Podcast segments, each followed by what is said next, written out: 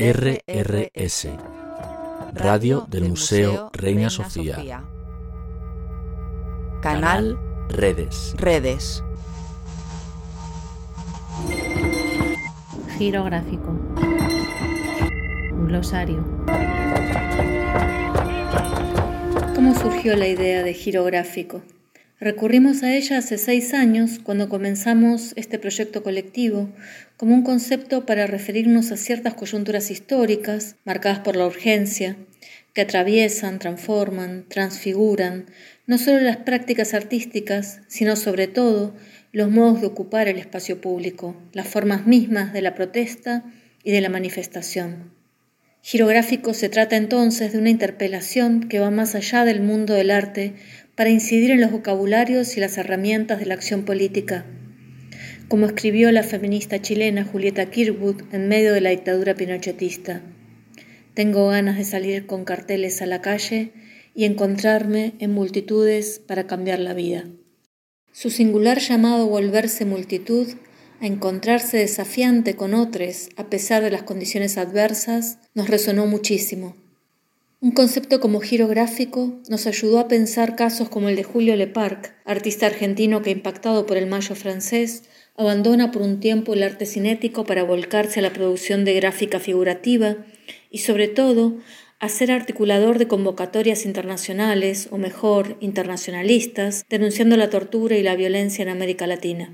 O el enorme impacto que tienen acontecimientos como la guerra de Vietnam en la conciencia de muchísimas personas, en todo el mundo, entre otros, los integrantes del Taller 4 Rojo de Colombia.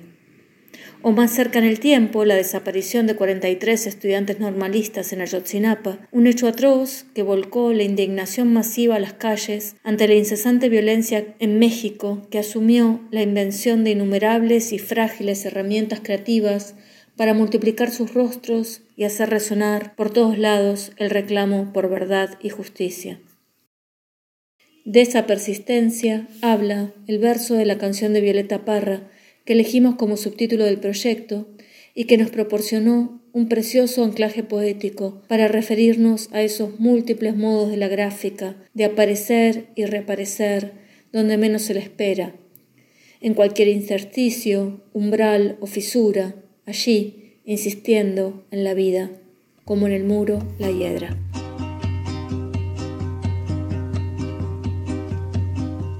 Volver a los 17 después de vivir un siglo es como descifrar signos sin ser sabio competente.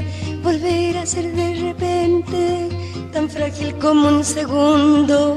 Volver a sentir profundo como un niño frente a Dios. Eso es lo que siento yo en este instante fecundo se va enredando, enredando, como en el muro la piedra, y va brotando, brotando, como el mosquito en la piedra, como el mosquito en la piedra, y sí, sí, sí.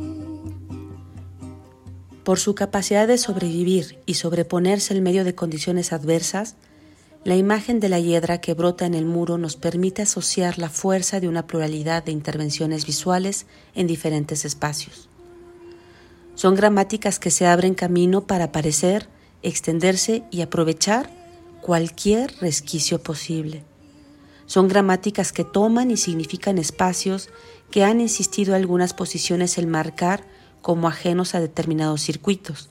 Sin embargo, estas coreografías visuales se hacen de los espacios y no esperan que les sean dados. El enjambre está por todos lados. Esa capacidad de multiplicarse, de crecer de a poco y revestir con otros mensajes son parte de los gestos que encontramos poéticos, poderosos, políticos y necesarios en las visualidades vinculadas a las protestas que habitan girográfico.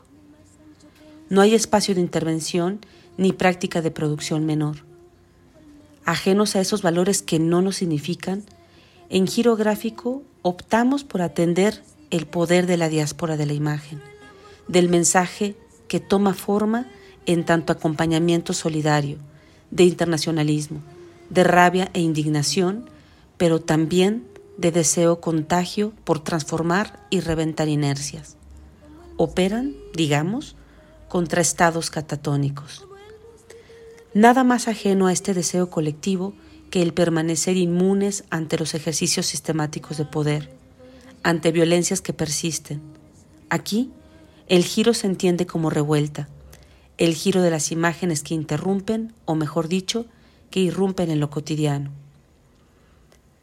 Pancartas, carteles, bordados, videos de registros y empapelamientos callejeros, proyecciones en edificios, cometas suspendidos, señaléticas públicas intervenidas, camisetas, ejercicios cartográficos, cuerpo, texto, nos estimulan y significan con su agencia.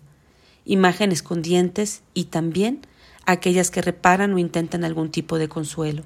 Resarcir.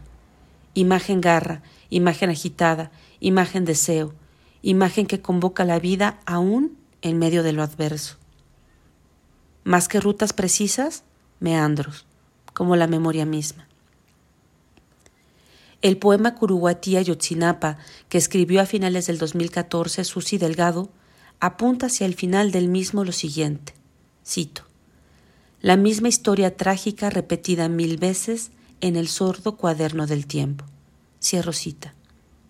Nosotras, activistas, artistas, investigadores y tantos otros, nos vemos resistiendo y produciendo contra ese cuaderno sordo se va enredando, enredando, como, en el muro, la hiedra.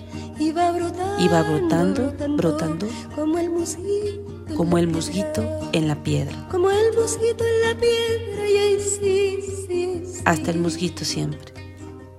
De par en par la ventana se abrió como por encanto, entró el amor con su manto, como una tibia mañana son de su bella diana hizo brotar el jazmín, volando cual serafín, al cielo le puso arete, y mis años 17 los convirtió el querubín.